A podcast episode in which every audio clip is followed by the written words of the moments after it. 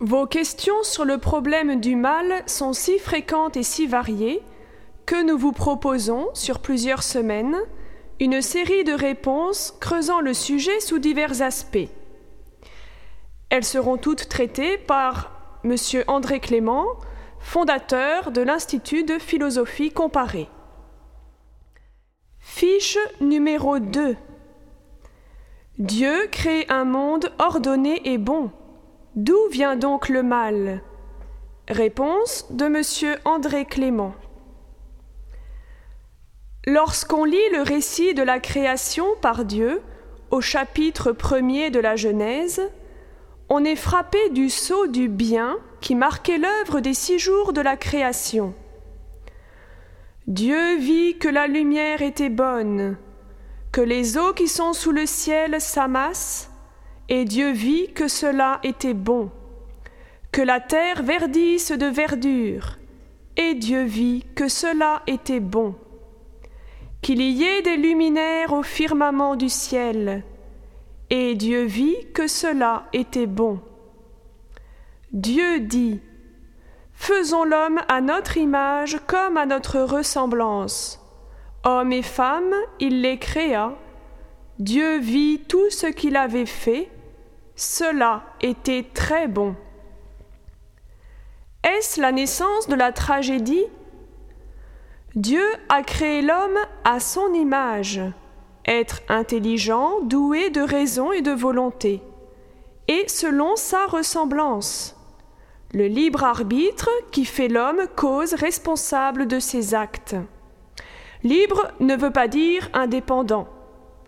L'homme avait la liberté de choisir sa dépendance, ce qui lui conférait la dignité d'une personne capable d'initiative pour atteindre le bonheur, but du Père pour lui. Tant qu'elle ne s'est pas fixée définitivement dans son bien ultime qu'est Dieu, la liberté implique la possibilité de choisir entre le bien et le mal, donc celle de grandir en perfection ou de défaillir et de pécher.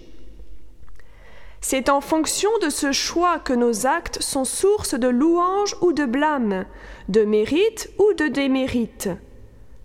Voir le CEC e numéro 1732.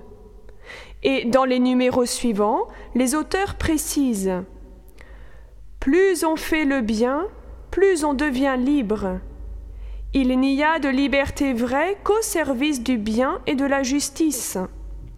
Le choix de la désobéissance et du mal est un abus de la liberté et conduit à l'esclavage du péché. La liberté rend l'homme responsable de ses actes, dans la mesure où ils sont volontaires.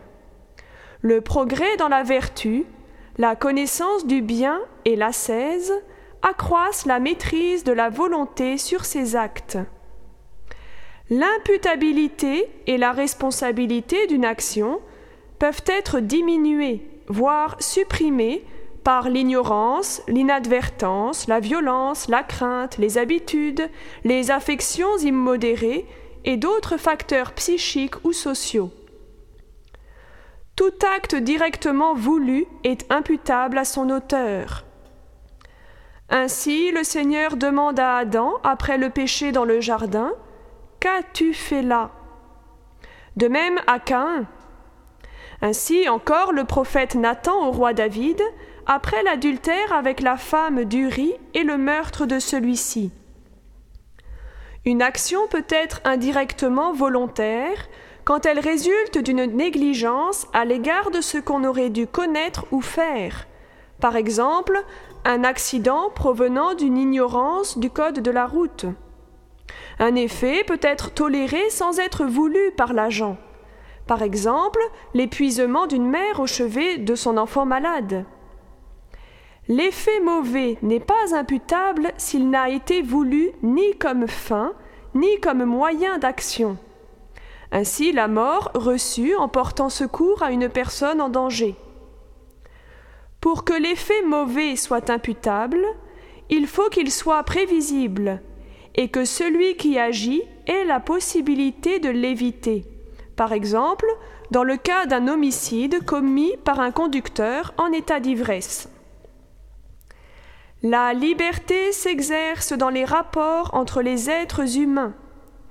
Chaque personne humaine, créée à l'image de Dieu, a le droit naturel d'être reconnue comme un être libre et responsable. Tous doivent à chacun ce devoir du respect.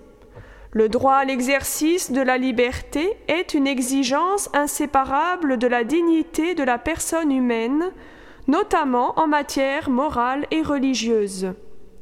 Ce droit doit être civilement reconnu et protégé dans les limites du bien commun et de l'ordre public. La liberté est le grand risque que Dieu a pris.